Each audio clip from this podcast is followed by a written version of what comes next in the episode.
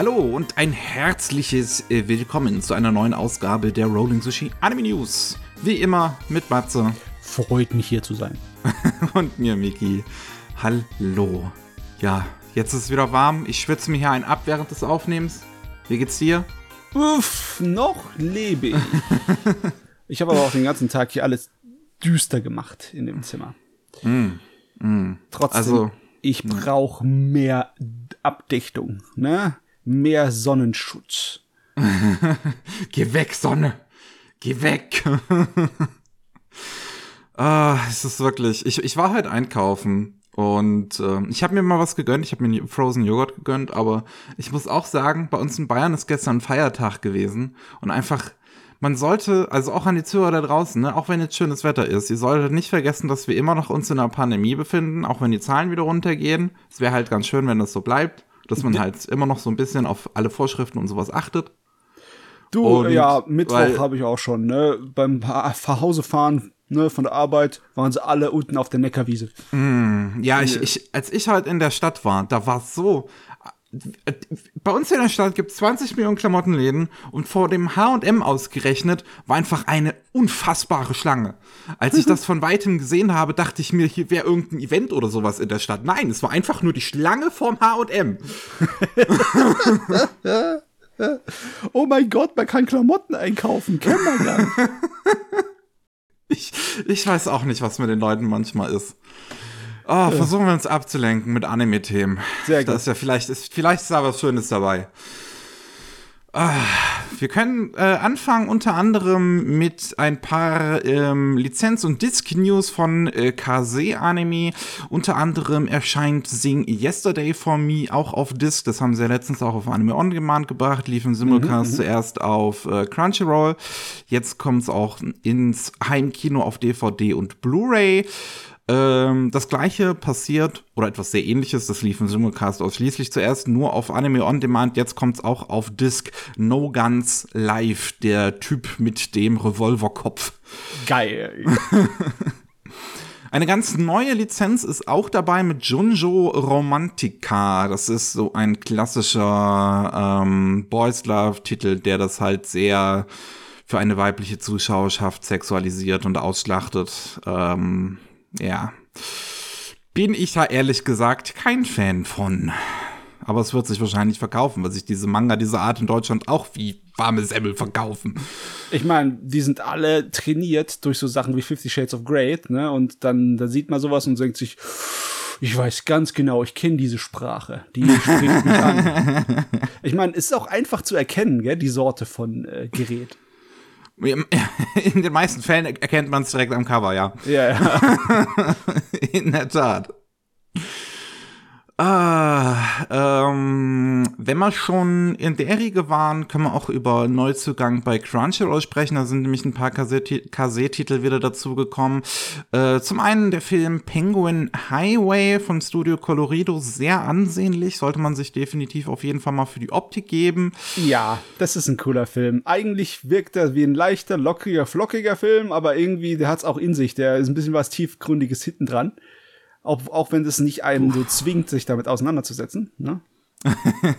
ja, und ähm, Foto Kano ist auch da. Ich weiß ehrlich gesagt nicht wirklich, was das ist. Es sieht aus wie ein sehr, sehr klassischer Harem-Anime. Ja, da ist nichts Tiefgründiges hinten dran. Da brauchst du gar nicht nachzudenken drüber. jo, ähm, auch noch ganz spannend sind ein paar Neuzugänge bei Netflix im Juni. Ähm, das Netflix-Angebot, ne, das fluktuiert ja sowieso die ganze Zeit hin und her. Also deswegen ja. nehmen wir das normalerweise auch nicht großartig in die News auf. Jetzt kommen aber tatsächlich Lizenzen, die es so auch anderweitig gar nicht in Deutschland gibt oder vorher überhaupt gab, wie die Mobile Suit Gundam äh, Trilogie, die mhm. Zusammenfassungsfilme der ersten Mobile Suit Gundam Serie. Mhm. Und mhm. dazu auch noch Mobile Suit Gundam Char's Counterattack. Oh, also im Endeffekt kannst du jetzt die Kurzfassung des Original Gundam-Universums dir so reinziehen. Okay, es fängt, äh, es fehlt äh, was dazwischen. Ne? Zeta. Ja, es fehlt ja. Zeta, aber trotzdem, in Zeta ist. Könnte man Zeta überspringen? Ja, man kann Zeta überspringen. Ne? Im Endeffekt kannst du dir die vier Filme reinziehen und dann weißt du genau, was in eurem alten Gundam passiert ist. Praktisch. Gut, kann ich jetzt nicht beurteilen. Ich habe Zeta noch nicht gesehen, weil da fehlt es immer noch an einer legalen Streaming-Möglichkeit tatsächlich bei Zeta. Nee, die Blu-rays kannst du dir von England deportieren, aber sonst kannst du es hacken. Ja, ich, ich, so unwahrscheinlich wird es nicht sein, weil es immer mehr Gundam auf jeden Fall auf Netflix und auf ähm, Crunchyroll gibt. Auf Netflix gibt es ja aktuell auch äh, immer noch ähm, Gundam Unicorn und Einblooded Orphans. Mhm. Jo. Mecker. Ähm, Genau. Äh, auch interessant, äh, was bei Wakanim in Zukunft noch kommen soll. Funimation hat sich neue Lizenzen eingekauft und eine davon auch für den deutschen Markt, die dann über Wakanim vertrieben werden wird. Boku Rano ähm, ist eine Serie, die sehr im Geiste von Evangelion erscheinen ist, äh, erschienen ist und gemacht wurde. Ähm, und ist, die es vorher noch gar nicht in Deutschland gab. Ja, das ist auch Mecker, aber eher so am Rande. Größtenteils ist es schrecklich theatralisches, gemeines Drama. jo, ähm, also auch schön, auf jeden Fall auch mal so eine ältere Lizenz ähm, wieder nach Deutschland kommen zu sehen.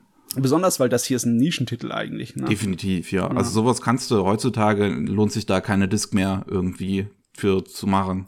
Sagt es nicht. Aber bei anderen Nischen oder bei, nicht, nicht, nicht Nische, das, also das nächste ist ja wirklich keine Nische. Bei anderen Titeln, großen Spitzentiteln wie Elfenlied, ich, ich weiß nicht, was es mit Elfenlied und Deutschland ist, ehrlich gesagt. ich ich verstehe das nicht. Das ist in keinem anderen Land hat es so einen großen Hype wie hier.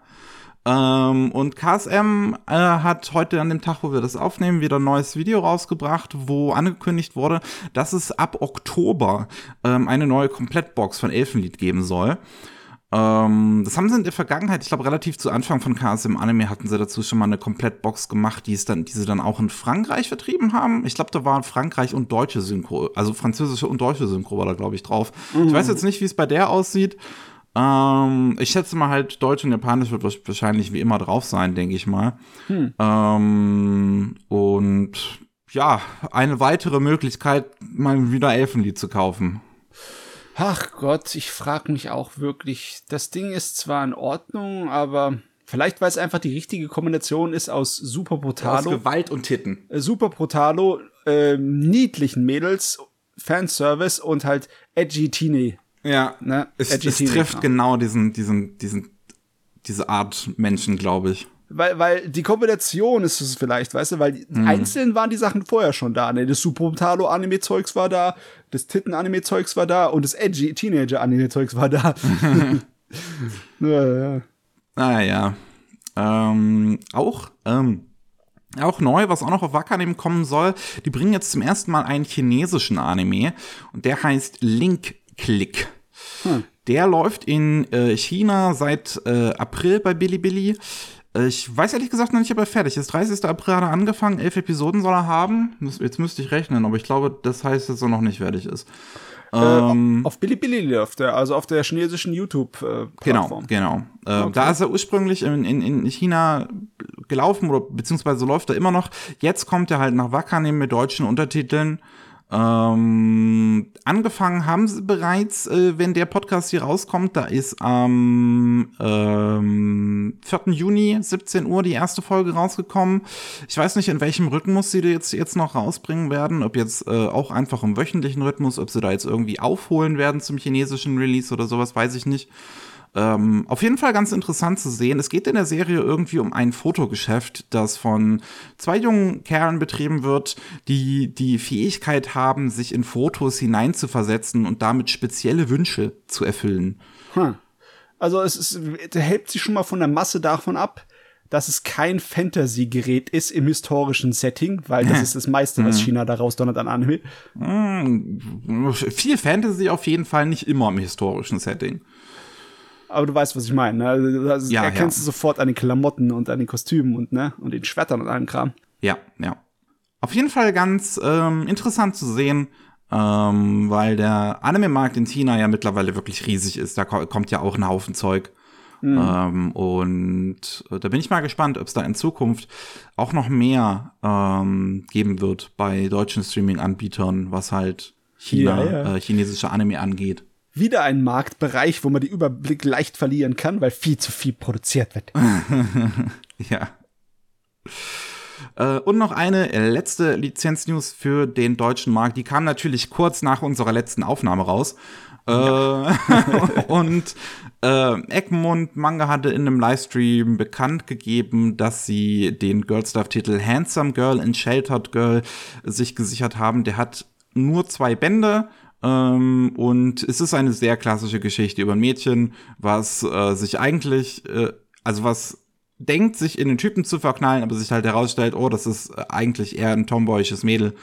Und äh, ja, so ein Gerät. Oh ja. Ja, klingt ganz nett. Jo, von mir aus.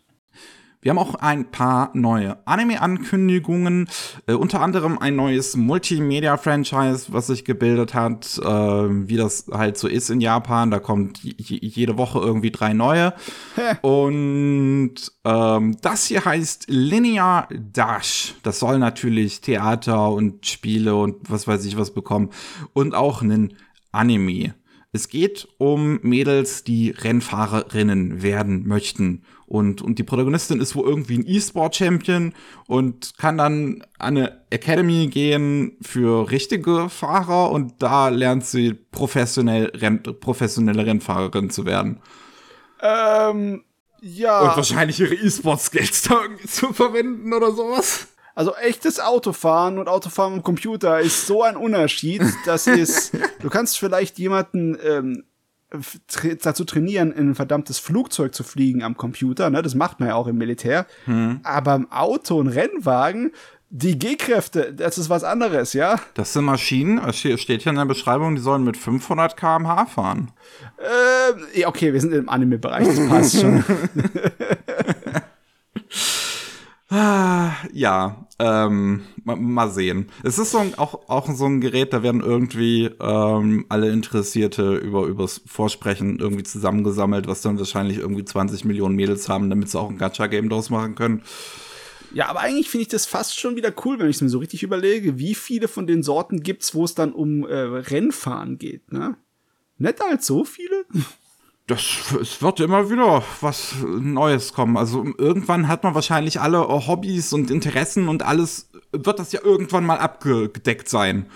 Ich meine, theoretisch hast du alles schon abgedeckt, weil alles irgendwann mal einmal schon dran kam. Nein, nicht alles, aber das meiste. Aber trotzdem, irgendwann äh, hast du schon recht, dann wird alles gesättigt sein und dann wird wahrscheinlich das drankommen, das vergessen wurde, das wieder aus der Mode ist. Das kommt dann wieder neu. Der Kreislauf.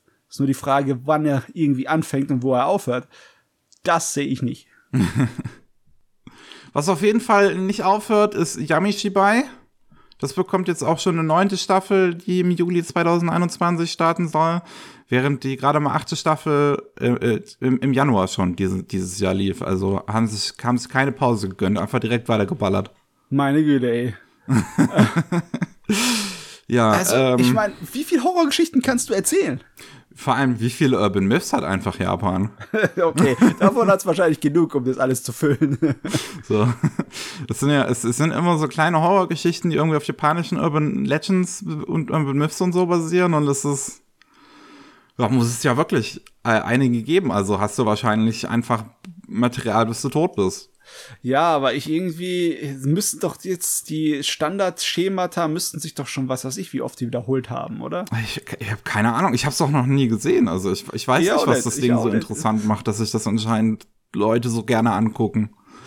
Ah, ja. Ich frage mich auch, wer das Zielpublikum davon ist. Ob das wirklich die Japaner so sehr interessiert, weil die ja eigentlich die meisten, weil die ja ihre eigenen Mythen schon kennen dürften. Ich meine, gut, mhm. man kennt jetzt sicherlich nicht jede Urban Legend, selbst als Japaner. Also ähm, Horrorgeschichten und so, das ist definitiv beliebt, auch bei den Jugendlichen, besonders bei den Jugendlichen wahrscheinlich. Ja, ja. ja also denke ich mal schon, dass sie ihr eigenes Publikum auf jeden Fall sind. Hm. Wahrscheinlich sogar mehr als der Rest der Welt, ne? Ja. Ich könnte es mir halt vorstellen, dass es halt so, so von außerhalb auch eigentlich interessant ist zu sehen, so. Mhm. Aber dann für viele vielleicht auch schon wieder zu weird ist. Neun Staffeln, ha? Das ist eine Weile, um bis nachzuholen. Aber es sind ja immer nur drei Minuten Folgen, also so lange dann auch wieder nicht. Ah, okay, das wusste ich ja gar nicht. Oh, nice, nice, nice. So, was aus irgendeinem Grund eine zweite Staffel erhält, ist beide Grace of the Gods. Das lief äh. letztens. Ähm, wann liefen das? Die erste Staffel im Oktober 2020 lief die noch. Und jetzt hat man sich entschieden, eine zweite Staffel zu machen. Hm. brauch's nicht. Ich meine, das Ding war zwar nett, aber sowas von belanglos. Ja, ja halt von mir aus. Ein, Typ, der sich um Schleime kümmert, ne? Slime Ranger als Anime war das irgendwie, ne? Ja. Ich werde es wahrscheinlich gucken, ihr kennt mich. das ist bei dir wie so eine Sucht. es ist entspannend, weil es, solange es nicht so schlecht ist, dass ich davon abgestoßen wäre, wieso nicht? Ich schwöre, ich kann jederzeit damit aufhören.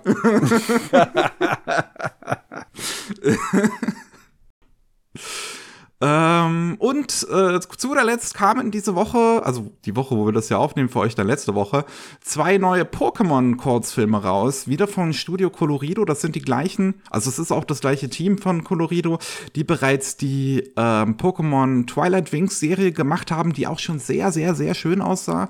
Ich habe jetzt diese beiden Kurzfilme auch noch nicht gesehen, aber die sehen auch wieder sehr, äh, haben sehr interessante Stile jeweils und ähm, werde ich mir definitiv mal angucken äh, ich, ich finde das schön, dass, dass mhm. die ihre, da so ein bisschen ihre Kurzfilme machen können im Pokémon-Bereich und das so ein bisschen auf ihre eigene Weise befüttern.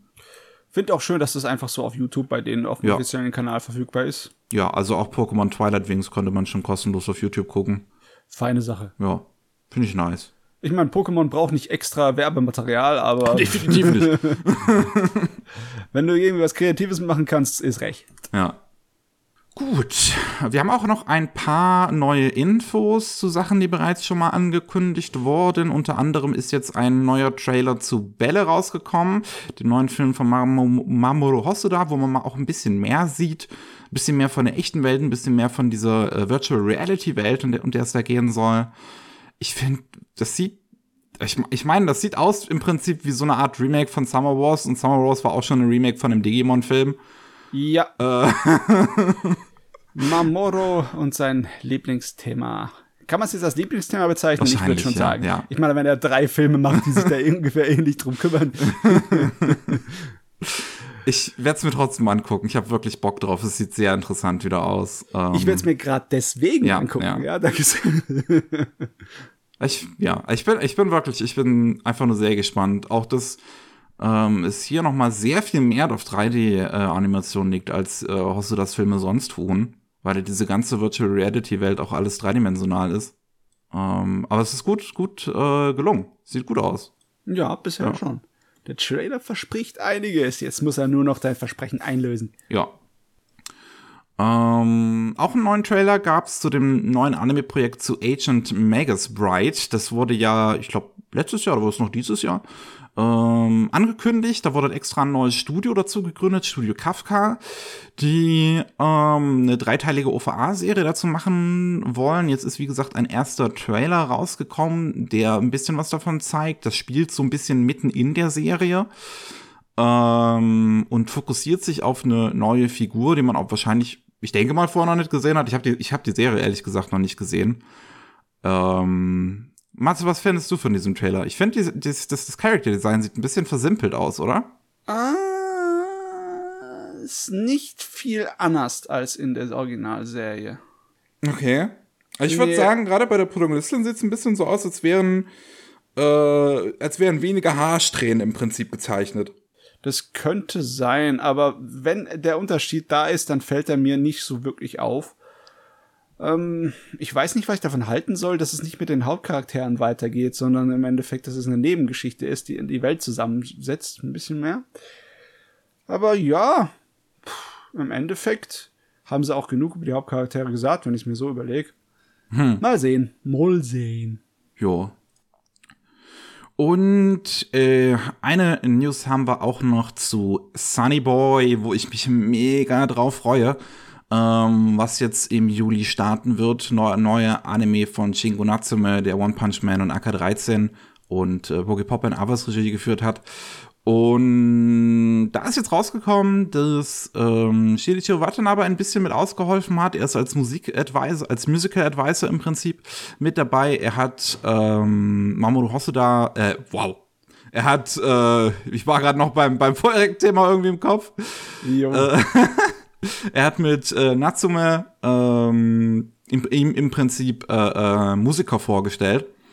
Äh, ähm, die alle irgendwie Musik dazu beisteuern werden. Das sind wirklich eine Menge Bands, die hier Musik zu beisteuern. Also wir haben uh. Sunset Rollercoaster, Videotape Music, Natsu, Yasim, Natsu Yasumi Band, Mitsume, Ogawa in Tokoro, Mid Air Thief, Kane Yorimasu, Toho. Das ist übrigens die einzige Band, die ich davon kenne. die Musik von Toho ist aber wirklich gut, das ist genau mein Geschmack. Mhm. Ähm, und Konish, ähm, der oder die, weiß ich jetzt nicht, der, der vorher äh, auch schon ein paar Anime-Soundtracks gemacht hat, wie den von Marok Scramble und der Hitalia-Serie. Aha. Ähm, also, meine Fresse. Ja, ja. Da hat der gute Mann seine Beziehungen spielen lassen. ja. Ne? Ich meine, gerade natürlich im Musikbereich hat er, hat er wahrscheinlich sehr, sehr viele Beziehungen. das ist immer gut, wenn man dann so jemanden auf, auf, der, auf der Liste hat, ne? auf seiner Kontakteliste. Exzellent. Sowieso, das Gerät fasziniert mich immer noch so. Irgendwie, das Charakterdesign ist so simpel, aber es gefällt mir total. Ja, ja. Ja. Kann ich auch nur sagen. Ah, oh, ich, ich freue mich so mega drauf. Das, das wird, als ich diese News auch gelesen habe, so, oh, Shinichiro Watanabe trägt auch was dazu bei, dann dachte ich mir so, ah, ihr macht den Anime speziell für mich, danke. Sehr gut. So, aber auch einiges, also wirklich einiges, was wir hier noch zu besprechen haben auf unserer Liste, so ist, ist außerhalb von diesen ganzen Segmenten passiert. Ein bisschen Industriekram, was wir jetzt zum Beispiel noch im Angebot hätten, neue Studios unter anderem, die gegründet wurden. Äh, zum Beispiel bei Kadokawa. Die haben ein CGI-Studio gegründet namens Kadan ähm, das angeführt wird, das Ganze, beziehungsweise er ist Vizepräsident und soll da halt äh, zukünftig als Regisseur der Projekte dienen, äh, ist Hiroyuki Seshida. Der äh, hat vorher bei Polygon Pictures gearbeitet und da halt äh, die Godzilla-Trilogie Regie geführt, die Argent-Serie-Trilogie, äh, die Argent-Serie Regie geführt, Levius, Knights of Sidonia, also das meiste, was sie gemacht haben. Ähm, ja, jetzt haben sie ihn einfach abgeworben. einfach mal so. Jo bezahlen wahrscheinlich gut. Ähm, und ähm, ja, da wollen die halt jetzt neue 3D-Anime machen. Ich schätze mal, die werden dann auch so einen ähnlichen Look haben wie bei Polygon Pictures. Hm, gute Frage. Ne? Ist nicht unbedingt, dass der Regisseur verantwortlich ist immer für den Look. Ja. Aber ja, es geht auf jeden Fall um Cell, äh, um Cell Shading Look. So. Ja, ja. Ich schätze mal, darauf können wir, ja. das können wir erwarten, dass es Cell Shading wird. Das ist die Offensive von Kadokawa, ne, mit ihren Plänen, ihre Animes da so um 20 Prozent zu erweitern, hm. ihre Produktion, ne. Ja, ja. Ich meine, da gab es ja wahrscheinlich viel, wieder viele Leute, die sagen, oh, noch ein CGI-Studio, wir haben ja schon so viele davon. Aber ganz ehrlich, es, es soll ja sowieso insgesamt immer mehr Anime werden und ähm, ich, ich verstehe auch völlig, warum man bei vielen Projekten auf CGI ausweicht, weil man dazu nicht unbedingt zeichnen können muss. Und die Zeichner gehen halt den Japanern einfach aus, weil sie halt die zu viele die, Anime ne? dafür machen. Ist nicht so, dass auf Computergrafik ausweichen äh, schneller wäre oder Schneller günstiger. definitiv nicht, es ist auch nicht günstiger. Nee. Also CGI Nein. ist in den meisten Fällen sogar teurer als äh, Handzeichnen aber du hast halt viel mehr Leute, die äh, damit was können und das lernen können, als du Zeichner hast, ne? Ja. Deswegen, also man kann halt, ich, ich, ich lese das immer wieder bei so CGI-Anime, dass dann die Leute sagen, oh, jetzt haben sie wieder CGI gemacht, war wahrscheinlich günstiger irgendwie als Zeichnen oder so, aber nein, das ist Quatsch. In der Regel sind CGI-Animatoren besser bezahlt als yep. ähm, Key-Animatoren. Was questionable ist. sehr, sehr. ähm, aber das heißt sozusagen, dass der CGI-Anime äh, doch durchaus teurer sind. Hm. ähm, und die Technologie ist ja heutzutage auch definitiv dazu da. Also man muss sich ja mal wirklich angucken, was für CGI-Sachen heutzutage rauskommen. Ich meine, die, äh, die ganzen Kram, der Polygon Pictures gemacht hat, der ist auch mit der Zeit immer, immer besser geworden. Ähm, ja. Und sah halt von Anfang an eigentlich schon gut aus. Ja, ich meine, den Zugang, die Leute, die Leute haben zu den Softwares heutzutage. Ne? Ja. Du kannst mit äh, kostenloser Software Sachen erstellen. Das ist der Wahnsinn. Das war vor 20 Jahren nur möglich mit Profi-Software. ich meine, ich würde schon sagen, vor, vor 15 Jahren war es eigentlich äh, nur noch Profi-Software-Bereich. Und das hat sich erst in den letzten 10 Jahren so richtig groß verbreitet. Danke, Blender übrigens. jo. Auf jeden Fall bleibt da mal gespannt, was dabei rumkommt. Ähm, was haben wir noch? Genau, ein weiteres neues Studio, was gegründet wurde von der Firma Crest. Äh, die haben ein Studio, was sich im Prinzip schreibt 100 Studio, ausgesprochen werden soll es One Double Studio. Na. Wer auch immer, also wenn man dieses Logo sieht, dann denke ich mir doch nicht, ah, das heißt One Double Studio. das ist eine 1, eine 0, eine 0 Studio. Das ist eine 100. Ja, das sind zwei stilisierte Nullen. Ne? Ich würde vielleicht die 100 oder sowas irgendwie akzeptieren, ne? aber One Double, äh, what? What? Japan. Ja, ähm, Crest ist eine Multimedia-Firma, die es so seit 2018 gibt. Ähm, unter anderem sind die verantwortlich für das Kuma Kuma Kuma Bear Franchise und äh, Seven Nights, wozu aktuell auch äh, ja noch ein Anime läuft. Ähm, beides so Gacha Smartphone Games, weil natürlich. Mhm. und ähm, ja, die wollen jetzt, die haben jetzt ihr eigenes Studio gegründet, ähm, angeheuert. Als Chef dafür haben sie Kotaro Hiroguchi, der vorher bei Graphinica gearbeitet hat und da unter anderem ähm, an Uni Tyson, Zodiac War und äh, wie heißt es nochmal, Expelled from Paradise als Produzent gedient hat. Das heißt sehr wahrscheinlich, dass das hier auch wieder ein 3D-Anime werden soll, denke ich mir mal, weil Graphinica eigentlich ein 3D-Studio ist. Ähm, ja, ja. Mehr 3D. Ja. Ich weiß nicht. So geil finde ich das nicht, wenn es heißt immer mehr 3D, aber ich muss halt nehmen, was ich kriegen kann. Ne? ja. Gut. Ähm, hätten wir es auch wieder damit durch. Aber ich, man muss schon sagen, gerade mal 2018 gegründet, jetzt 2021 ihr eigenes Animationsstudio aufgebaut. Ich meine, scheint sich gut zu bezahlen, ne, diese ganzen Gacha-Spiele ja, ich will, ich will gar nicht drüber nachdenken, wie viele Millionen die einfahren und alles auf diesen vor sehr, allem, sehr fragwürdigen Geschäftsmodellen. Ja, aber ja, vor allem gibt es ja nicht. mittlerweile auch einfach so viele davon. Wie finanzieren sie? Also wie, wie, wie kann das denn sein, dass die sich alle finanzieren irgendwie? Ich meine, es wird natürlich wahrscheinlich viele geben, die hinten runterfallen. Aber es gibt ja. auch trotzdem immer noch so viele davon, die erfolgreich sind. Ich verstehe das nicht. Ist halt leider so wie mit allen anderen Sachen, die äh, bei Leuten, die mit Sucht leichte Probleme haben, gut ankommen, ne? Mhm. wie Zigaretten oder Alkohol, ne? Da findest du halt die Leute, die dann halt viel zu viel dafür ausgeben und viel ja. zu viel davon konsumieren. Aber irgendwann müssen die doch auch alle mal an dem Spiel kleben bleiben. So irgendwann, irgendwann muss doch der Markt gesättigt sein. Ich denke mal, ich, ich weiß es nicht. Das ist, das ist ja sehr ähnlich dem Glücksspiel, ne? Und hm. darum, um die Sucht geht's ja. Nicht um die Computerspielsucht, sowas existiert zwar, aber ist nicht wirklich ein Problem. Ne? Äh, ich denke mal eher, bevor der Markt gesättigt ist, werden die irgendwie dem Dings, wie heißt nochmal, den Gesetzgebern auffallen. Hm. Weil irgendwann will auch die Regierung ihr Stück vom Kuchen. Und dann wird das geregelt. Und dann ändert sich die Sache. Ja, mal sehen. Ich finde es sowieso interessant, dass es in Japan jetzt schon so lange funktioniert, wo sie eigentlich strengere Glücksspielgesetze haben. Ja, die haben halt äh, ziemlich große Schlupflöcher. ja. Bekannte Schlupflöcher, über die man einfach nicht redet, weißt du? Worüber man auch nicht redet, äh, häufig ist China, weil dann hat man Angst, was Falsches zu sagen und nie wieder einreisen zu dürfen. Mhm. Äh, ich stehe wahrscheinlich schon lange auf irgendeiner Liste.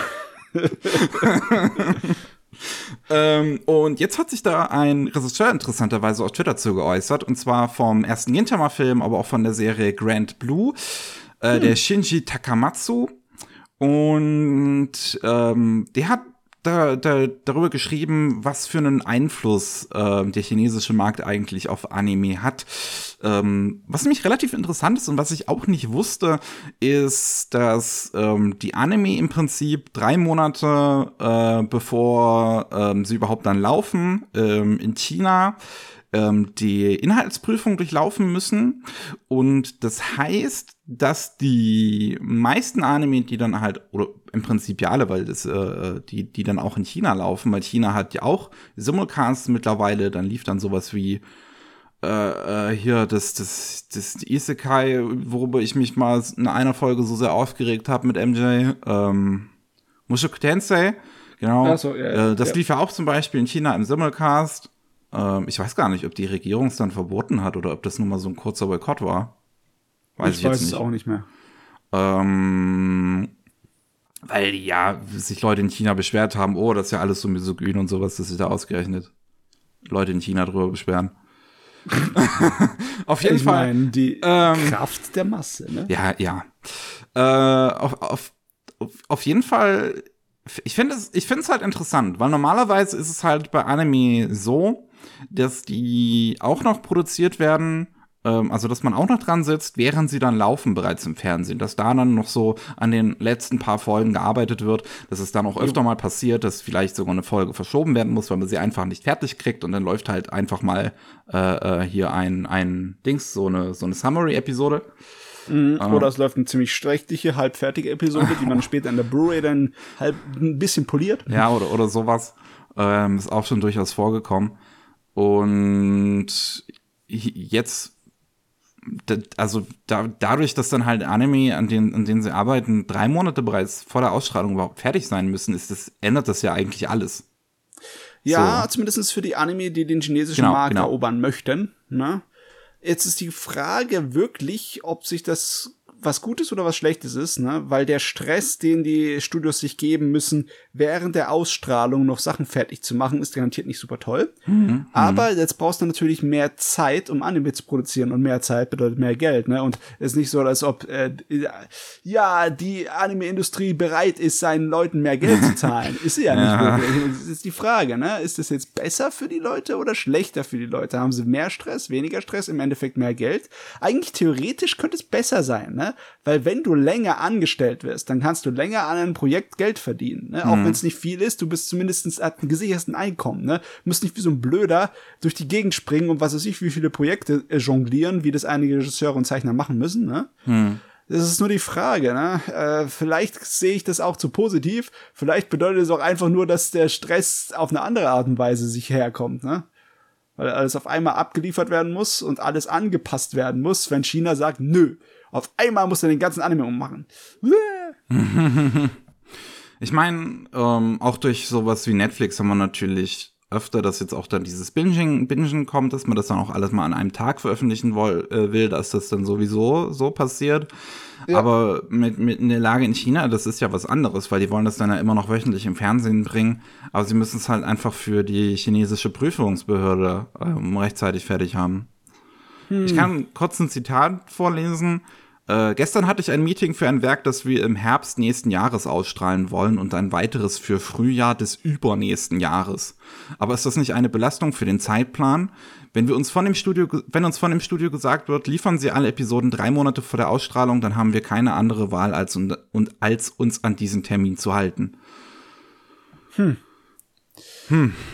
Hm, hm, hm, hm. Ja, ich kann mir halt auch durchaus vorstellen, dass er halt selber nicht ganz so glücklich damit ist, weil das natürlich ne enorm, enormer Stress ist. Wenn, wenn du halt eine Episode beim Fernsehen, Ausstrahlung nicht fertig kriegst, dann kannst du zumindest in der Regel einmal die Karte ziehen, okay, wir machen jetzt so eine Summary-Episode einfach. Das ist dann halt Kacke, aber das ist halt nichts Besonderes im Prinzip. Ja, und ich, ich meine, wenn das alles so durchgeplant werden muss und alles so fest sein muss, hm. dann wird es auch vielleicht nicht so einfach sein, äh, bei Produktionsproblemen das zu verschieben. Ne? Hm, genau. Hm. Ja. Ich bin mal gespannt, wie sich das entwickelt. Ja. Braucht man nur abwarten. Gut, ähm, wir haben noch einen weiteren ähm, Bericht aus der Industrie, der jetzt veröffentlicht wurde. Die Association of Japanese Animations, AJA, hat ähm, ihren Anime Industry Report äh, rausgebracht für 2020 und da festgestellt, dass halt 6,5% weniger TV-Anime in 2020 liefen. Was natürlich ich mein, Covid-19 ja. zu verdanken ist. Ich wussten wir schon, ne, dass es weniger sein würde. Aber ich habe gedacht, dass es mehr wäre. Also 6%. Also mehr weniger wen meinst du? also dass es noch weniger wäre, so in dem Sinne. Ja, ich meine, bei 6% weniger Episoden, das ist nicht unbedingt so. Ja, ne? Also, Geht eigentlich. Hört sich nicht so monströs an, ne? Also im Report steht, dass äh, 2020, sie haben es in Minuten festgehalten, wie viel an neuen TV-Anime liefen. 98.448 Minuten. Mhm. Müssen wir jetzt mal umrechnen. Warte, Taschenrechner. Rechner. 9848 44,8 durch äh, 24. Nee. Minuten 60, 60, das sind ja nur Minuten erstmal. Ja. Durch 60, ja. jetzt durch 24. Sind immer noch 68 Tage. Mhm. mhm. Äh, während zuvor 2019 105.294 Minuten an Anime liefen. Sind jetzt wahrscheinlich ein paar Tage mehr. ja, trotzdem, ne? Wenn man es überlegt, äh, 6 Prozent. Ja. Es hat sich irgendwie, es hat sich ein bisschen mehr angefühlt, wenn du dann einige äh, so Saisons hast, die vergleichsweise etwas leerer waren. Ja, also zum Beispiel, also es gab ja die, die Sommersaison letzten Jahres, die dann ziemlich leer war, weil viele da verschoben wurden. Vergleichsweise leer, für moderne Verhältnisse zumindest, ne? ja. Äh, hm. Hat sich anscheinend auch noch alles ganz gut gehalten eigentlich. Ja, das ist natürlich gar nicht schlecht, das zu hören. Das bedeutet nämlich nicht, dass äh, gigantische Schwankungen im Markt waren hm. und dann äh, sollte das normalerweise die Leute nicht so schlimm treffen, aber kann man halt auch nicht sagen, ne? Einige Studios müssen echt Verluste einfahren, obwohl sie ihre Sachen nicht unbedingt schlecht sich vermarkten, ne? Ist halt nicht so. Kann man nicht einfach so sehen und sagen, ah, dann so schlimm war es doch gar nicht. ja. Teufel könnte im Detail stecken. Das definitiv. Ich meine, was man auf jeden Fall sieht, ist, dass es das Kino halt nicht so einfach hatte. Mhm. Ähm, auch wenn natürlich Demon Slayer alles rumgerissen hat. ja, aber das ist, äh, eigentlich sollten wir gar nicht zählen, die Anomalie. äh, es, sind 66, es sind nur 66 neue Anime-Filme äh, äh, gelaufen in 2020 ähm, inklusive Kurzfilme, während es 2019 90 Filme waren. Das klingt jetzt erstmal gut. Es ist ein Drittel weniger, aber es klingt erstmal eigentlich noch nicht so schlimm. Man muss aber auch dazu sagen, wenn man sich dann die äh, Top-Filme 2020 anguckt, was Earnings angeht, also was für äh, Umsatz angeht, dann sieht man da halt sehr viele alte Dinge auch einfach mit drin, die sie wahrscheinlich einfach im Kino gebracht haben, weil halt sonst niemand was zeigen wollte. Also wir haben hier Spirited Away mal drin, wir haben auf dem neunten Platz Prinzessin Mononoke auf dem zehnten, Nausicaa auf dem elften. Ähm, yep, die yep, Filme yep. sind alle schon ein paar Jährchen draußen. ja, ich meine, da sind noch ein paar, da ist noch ein Ghibli-Film irgendwo unten noch in der Liste. Äh, ja, Tales ja. from Earthsea ist noch mit drin. Ja, aber ja, wenn vier Ghibli-Filme in deiner Top 20 drin sind, vier ältere, dann ja. ja, kam halt nicht so viel Neues, ne? Auf, ja. Also 1 bis 5 ist auf jeden Fall, auf dem ersten natürlich Demon Slayer, wer hätte es gedacht.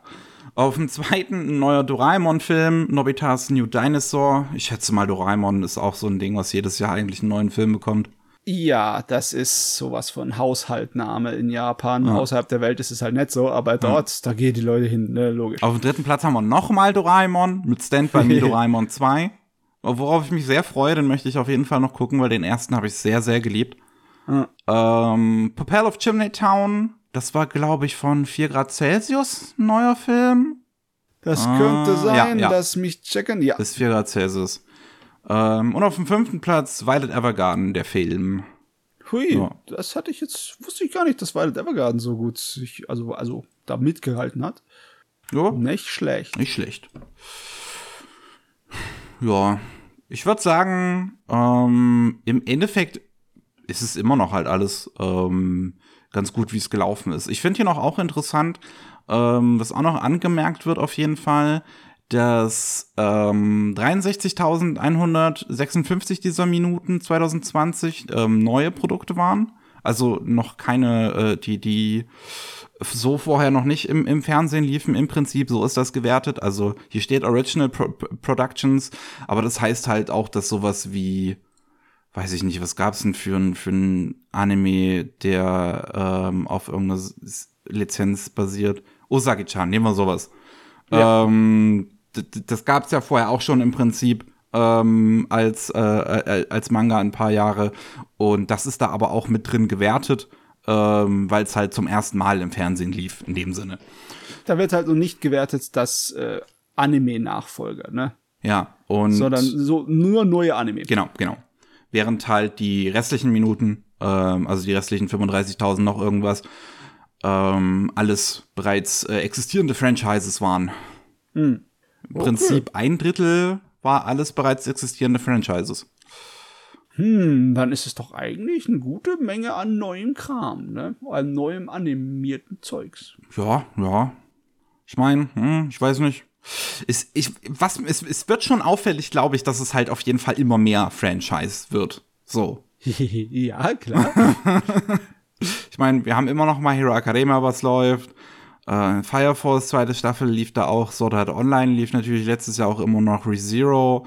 Es kam irgendwie die letzte Staffel von diesem äh, My Life is a Romantic Comedy oder wie auch immer das hieß. Ja, äh, ja, das war auch komisch, dass das auf einmal kam. Ja, klar. Und so Sachen wie Seven Deadly Sins ja, ja auch genau. Noch. Also man sieht auf jeden Fall doch schon einen Trend hin zu dieser Franchise Franchisierung oder wie auch immer man das jetzt nennen möchte. Ich meine, das ist das Brot und Butter des Anime-Bereichs, ne? Wir kennen es. Ja, ich, ich, weiß nicht. Also es gab früher auf jeden Fall mehr abgeschlossene Anime. Selbst äh, wenn sie einen Originaltitel, äh, ein Originalende gemacht haben.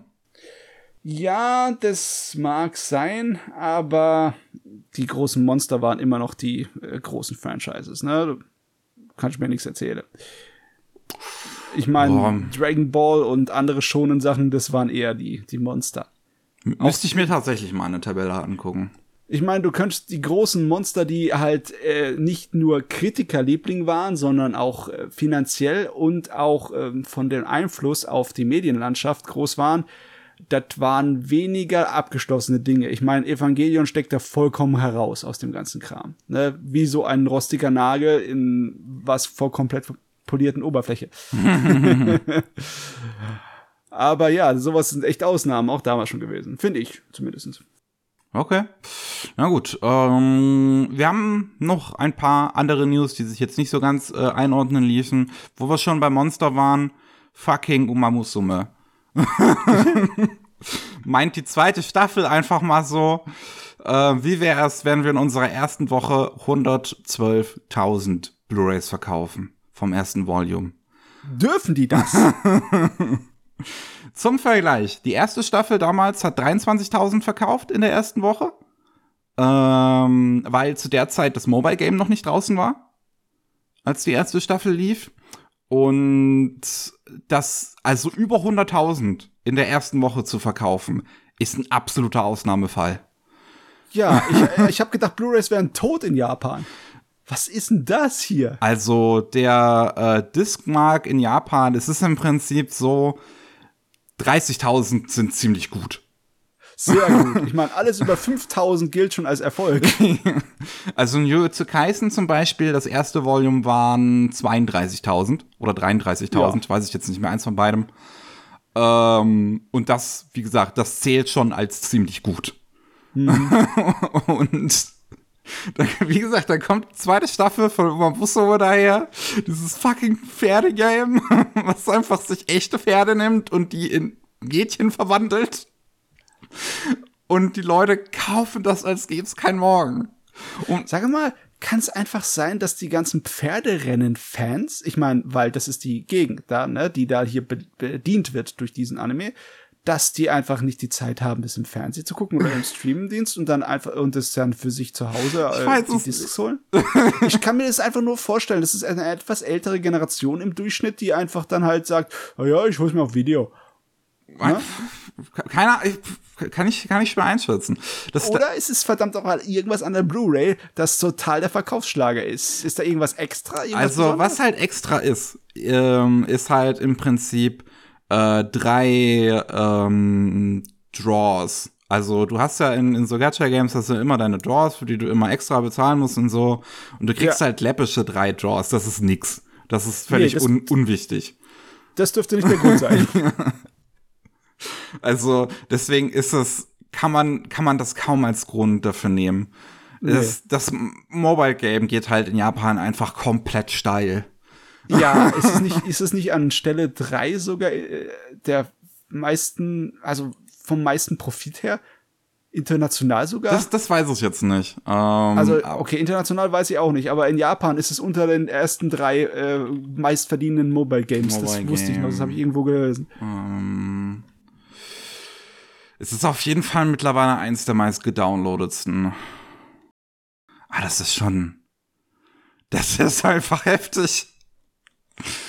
Oh Mann, äh, das, also das hat damit auch einen neuen Rekord gesetzt für die meistverkauftesten Blu-rays innerhalb der ersten Woche. Vorher war der Rekord bei 82.500 bei der zweiten Staffel von Love Life.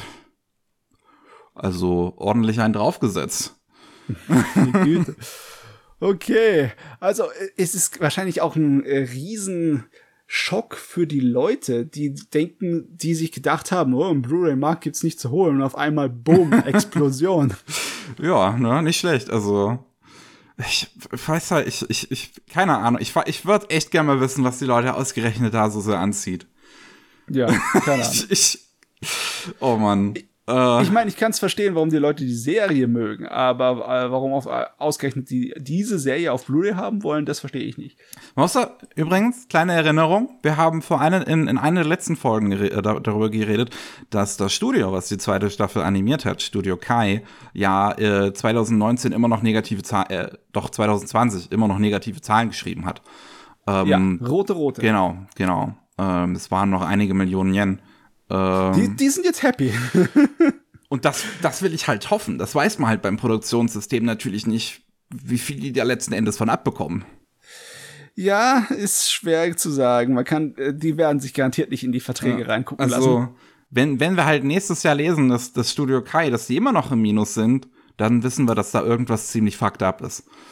Ja, wenn es dann heißt, Studio Kai muss schließen, weil sie es nicht gebacken kriegen, ja, okay, du hast erst letztens einen Rekord aufgestellt, den sie in den letzten zehn Jahren nicht gemacht haben, was Verkäufe angeht hier. Was geht hier ab? ja, ja. Aber wenn wir schon beim Thema Verkaufsschlager waren, können wir natürlich auch mal darüber reden, dass der Jujutsu Kaisen Manga um einiges abgegangen ist in Japan. Ähm, das ist eine diplomatische Umschreibung. Oder, oder, warte, ist das hier nur Japan oder ist das weltweit? Nee, das ist Japan. Uh, so wie ich das weiß. Ah, nee, das ist äh, alles zusammen. Print und digitale äh, Ausgaben. Ne? Aber das ist Shueisha. Das ist Japan in, in, in Land, oder? Ja. Total. Ist, ja. Also hier steht Total, Total Circulation. Hier steht halt jetzt nicht, ob es speziell nur Japan ist. Okay, könnte also sein, dass es gesamt ist, ja. aber auch wenn es gesamt ist, ist es trotzdem ein ja. Brocken. Also 590 Prozent gestiegen seit letztem Oktober. Äh, Oktober, als der Anime angefangen ist, waren wir bei 8,5 Millionen verkauften Volumes. Also, ja, das nicht nur das erste Volume, das schließt halt alle Volumes mit ein. Ähm, Im April 21. waren wir dann bei 45 Millionen. Ähm, und Wann wurden die 50 Millionen jetzt festgestellt? Wo steht das hier? Wahrscheinlich erst letztens. Ich schätze ja. mal, das gilt für den Mai, weil ab ja, Juni haben sie natürlich logischerweise genau. also hat erst angefangen. Irgendwann im Mai, jetzt äh, hatte man dann bekannt gegeben, dass man über die, die, die 50 Millionen Marke äh, über, überschritten hat. Wir hatten es ja auch schon bei, bei KC, die hatten jetzt ja auch mal geteilt, dass die Verkäufe vom Manga ordentlich abgegangen sind mit dem Start des Anime. Und da sieht man mal wieder, was für eine Ausschlagkraft es einfach haben kann. Ich meine, das hatte ja. man bei Demon Slayer war auch schon so ein Top-Beispiel halt dafür, wie das Ding einfach mal plötzlich dann durch die Decke geht. Aber das ist ein Wahnsinn. Also durch die Decke ist ja lustig zu sagen, ne? ich meine, Black Clover hat insgesamt ungefähr 15 Millionen Bände in Umlauf, ne? Und dann kommt auf einmal Jujutsu Kaisen daher, hallo, schon ein Gerät. Ich mach dich mal kurz platt und gehe innerhalb von einem halben Jahr von 10 auf 50 Millionen hm. im Umlauf. Boah. Ja, Ach du gute Güte. Das ist auf jeden Fall das nicht schlecht. ich ich stelle mir jetzt vor, wie das dann auch demnächst die Ankündigung geht, ah ja, äh, Jujutsu Kaisen geht demnächst zu, zu, Ende, weil das irgendwie immer in diesem Moment dann kommt, wenn sie gerade ihren Zenit erreichen. ja, ja, du, das ist die Ablösung für Demon Slayer, sag ich dir. Es muss nur noch ein Kinofilm davon herkommen und boom. Haben sie auf jeden Fall vor, es soll einen Prequel-Film geben, aber wann der halt rauskommt, weiß man ja, ja. jetzt noch nicht.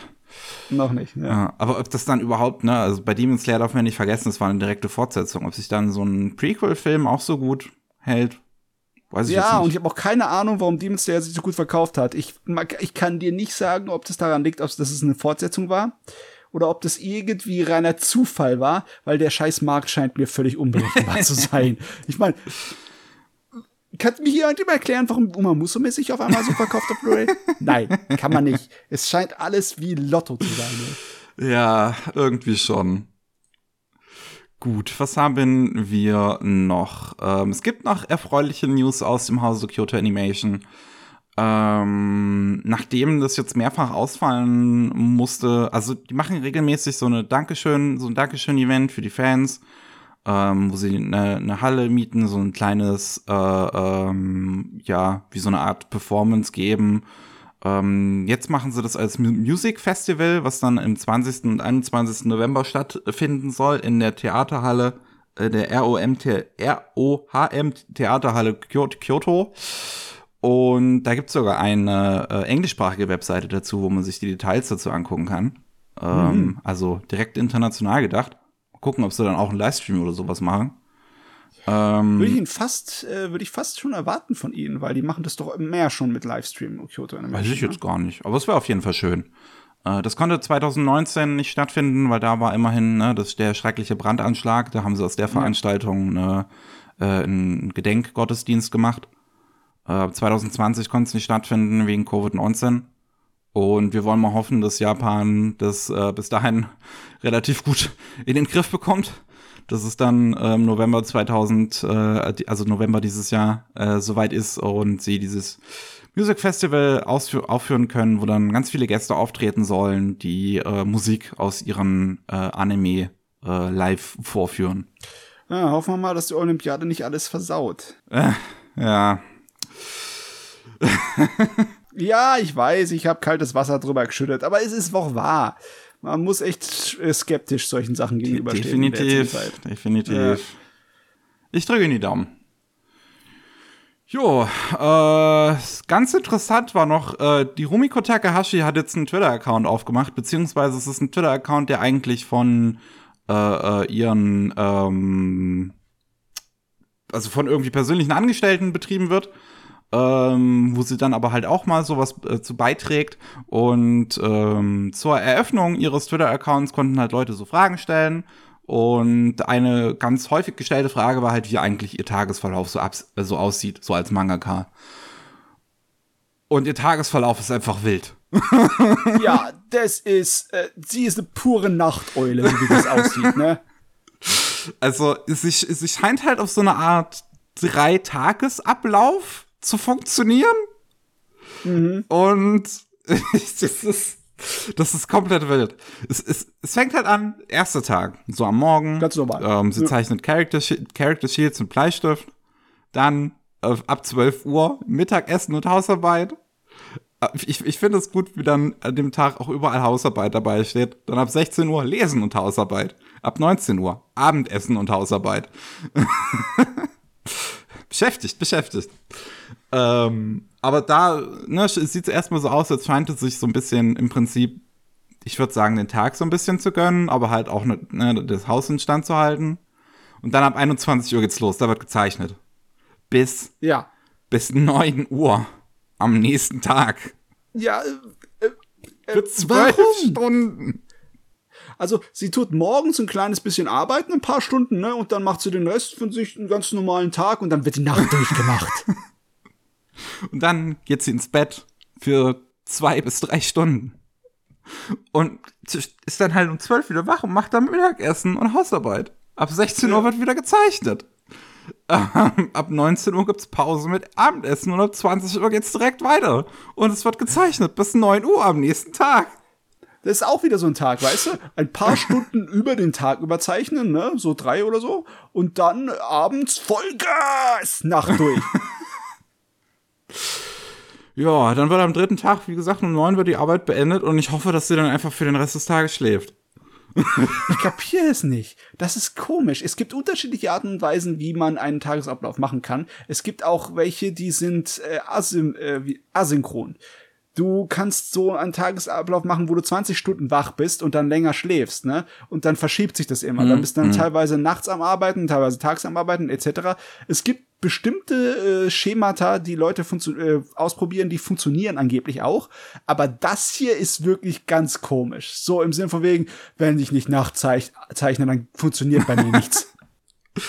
Ich, das, Es klingt ehrlich gesagt nicht gesund. nee, ist es auch nicht. Ähm, es ist einfach nicht gesund, weil sie einen Tag lang halt nicht gescheit schläft. Also die Nacht durchzeichnen ist nicht ein Problem, ne?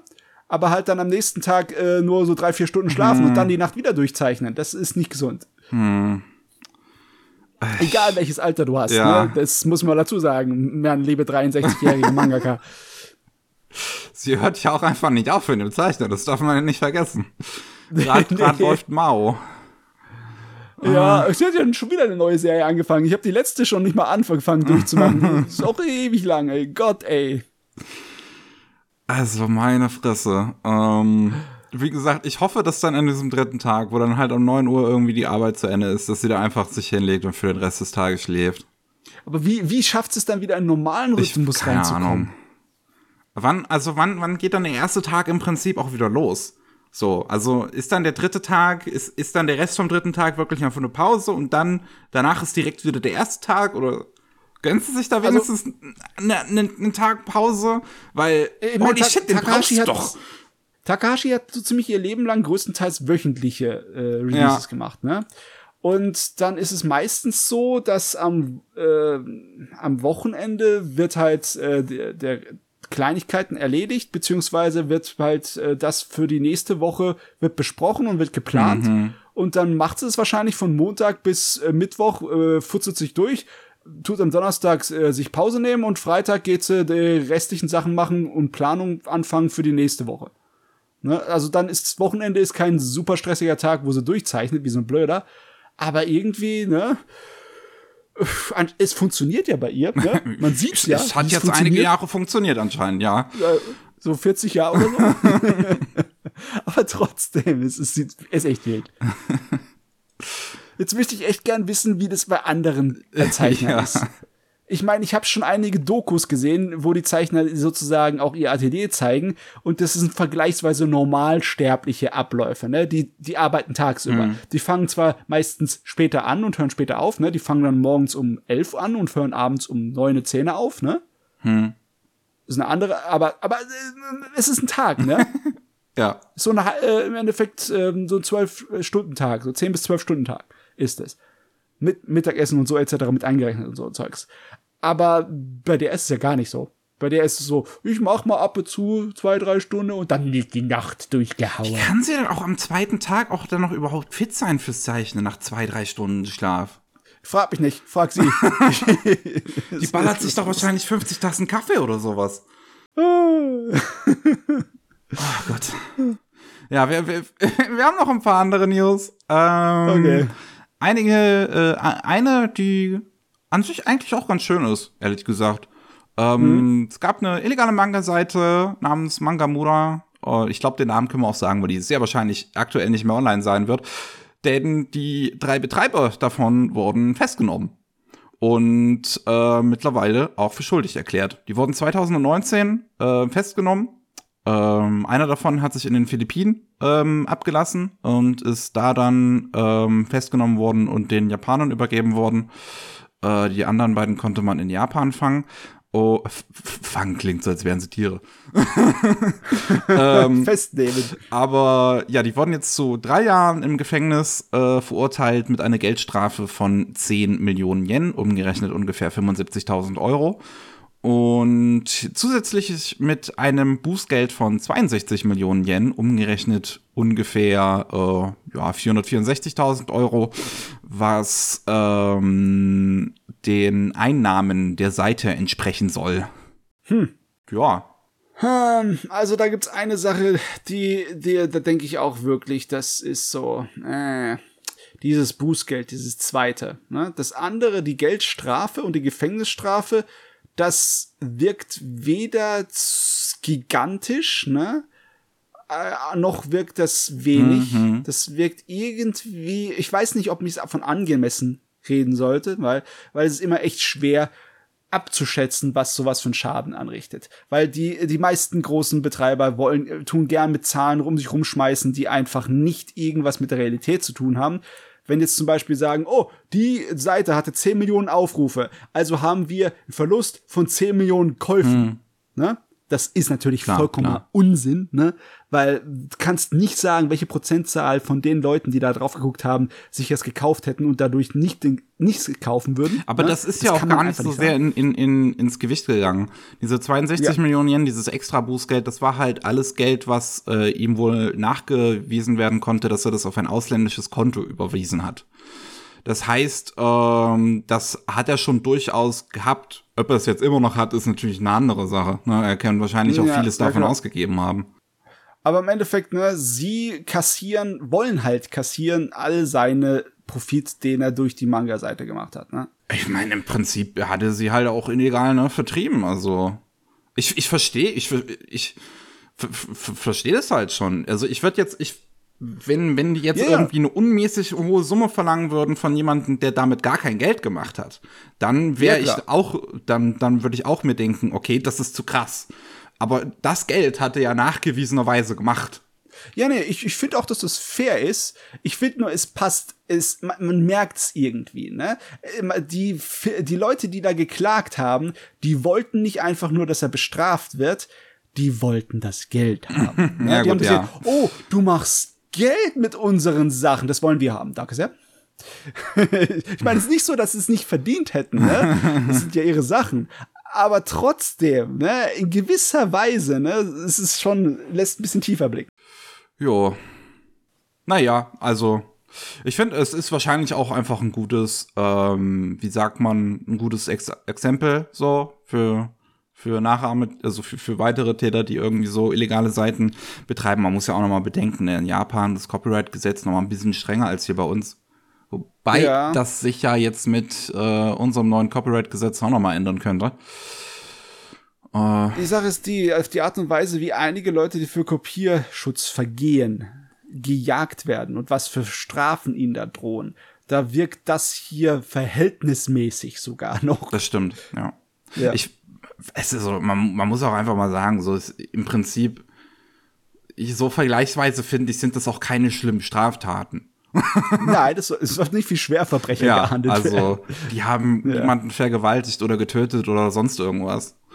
Ja. Ja. Hier finde ich, wie gesagt, hier finde ich, haben sie es halt fair gemacht. Ja, schon ja. im Endeffekt, ja, ja.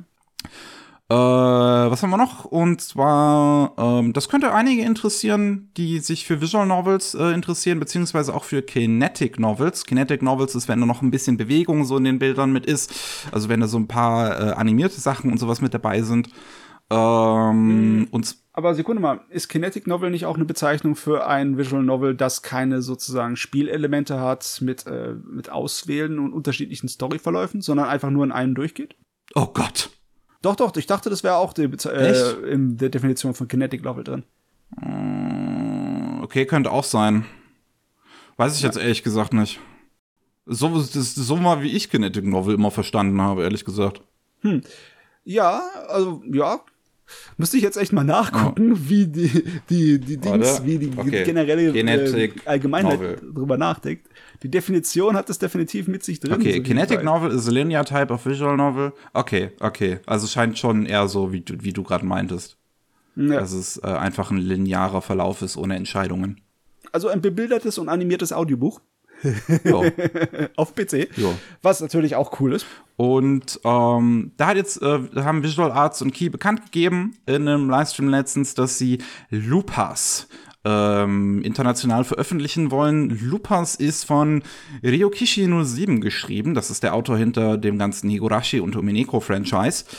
Ähm, und bebildert von Kei Mochizuki, äh, der ja, weiß ich jetzt ehrlich gesagt nicht, was der so gemacht hat. Äh, ich finde hier eine, eine Endcard-Illustration von ihm, er ist wahrscheinlich auch schon etwas bekannter. Er dürfte ich schätze mal bei Key oder so auch einige äh, Dinge mitgezeichnet haben. Und der Trailer dazu sieht doch ehrlich gesagt ziemlich gut aus. Ich habe davon vorher noch nie gehört, aber das Ding klingt auch ziemlich interessant, ähm, denn es geht um Studenten, um Schüler, die ähm, an Geocaching interessiert sind und ähm, da ne, auf ihre mit mit ihrem Handy irgendwelche äh, Orte ne, schön ablaufen und eines Tages landen sie in einer Art Zeitschleife dabei. und ähm, müssen halt immer wieder den gleichen Tag wiederholen und treffen weitere sogenannte Lupin, die auch in dieser Zeitschleife gefangen sind und dann sich äh, zusammentun, um dieser Zeitschleife irgendwie zu entkommen. Mhm. Ja. Ah, Zeitschleifen-Ideen sind immer ganz ja, nett. Ich mag Zeitschleifen. Deswegen klingen ganz gut. Ähm, Finde ich auch immer äh, gut, so wenn so, wenn so eine kleinere Visual Novel, also äh, so diese Kinetic Novels sind in der Regel zumindest ein bisschen kürzer als Visual Novels, weil du halt nicht so viel Interaktion und sowas hast. Ja, und du hast auch nicht so viel Ausprobiererei, ja. ne?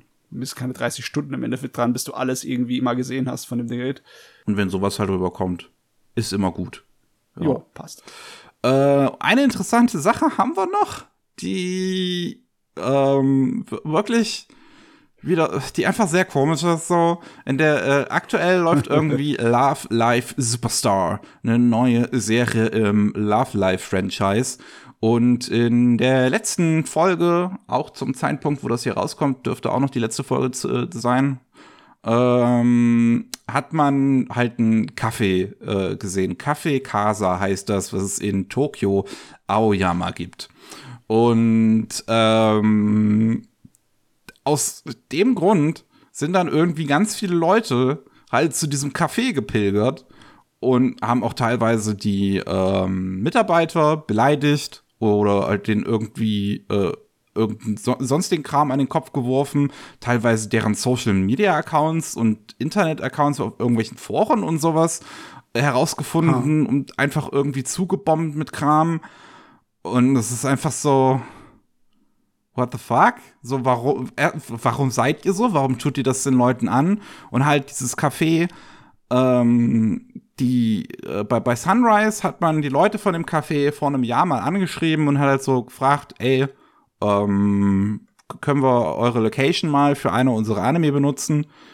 interessanterweise, und also dann hatte man sich geeinigt, hatte gesagt, okay, am nächsten Tag kommen ein paar von unseren Leuten dann, dann, dann vorbei, so bei euch bei eurem Café.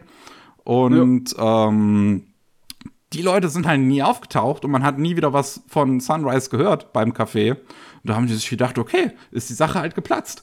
Jetzt, ein Jahr mhm. später, sind sie halt da plötzlich dann in Love Life auf, äh, aufgetaucht und wussten halt gar nicht, was abgeht. Und äh, da haben sich die Café-Leute dann natürlich auch beschwert, weil sie sich halt dachten so, hey, so, so, was soll das? Und ich kapiere es aber auch nicht wirklich. Ist da ich habe den weil ich den Anime nicht schaue.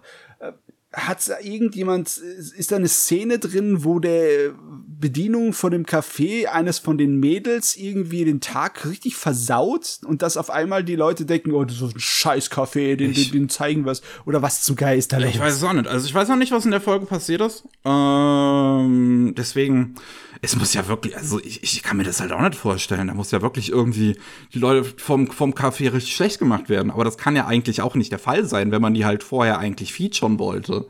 Da hätten die vom nee, Café ja auch wirklich. gedacht, ja, nee. Und das ist ja auch richtig problematisch, wenn du äh, eine echte ja, was echtes ja. nimmst und dann die als Bösewicht irgendwie darstellst für deine äh, fiktive Serie ich meine, wenn, wenn sie nicht als Bösewichte dargestellt werden, sondern einfach die Mädels nur dahin gegangen sind ins Café, dann wäre das doch normalerweise automatisch ein Werbebonus, ja. ne? So im Sinne von, oh, hier sind meine, hier meine Schätzchen sind hier ins Café mhm. gegangen. Da gehe ich auch hin. Aber die, die Reaktion kapiere ich nicht. Ich, ich verstehe es auch nicht. Also manchmal sind Leute einfach komisch. Vielleicht ist es halt auch einfach der Fall, dass bei Love Life, dass es halt so viele Leute sind, dass da halt nur mal auch die Weirden dabei sind. Die Hasser, ja. ne? ihr habt mit Love Life kooperiert, ihr seid der Teufel. oh Gott. Ich guck mir jede Woche eine neue Folge Love Life an aus Hass. Scheiße. Die Konsequenz oh ist, dass man in zukünftigen Versionen der Episode ähm, das äh, visuelle Aussehen im Anime von dem Café ändern wird, dass es nicht mehr dem Café Casa entspricht. Was halt eigentlich traurig ist, dass es notwendig ist. Ich meine, ich schätze mal, wäre auch nichts Negatives oder so passiert, sondern wären halt einfach Leute dahin gegangen und hätten so gesagt, ey, ich habe das bei der Serie gesehen und ich wollte jetzt Kaffee gehen, essen, Kaffee gehen, essen, ja. aber ich kann auch gut Deutsch.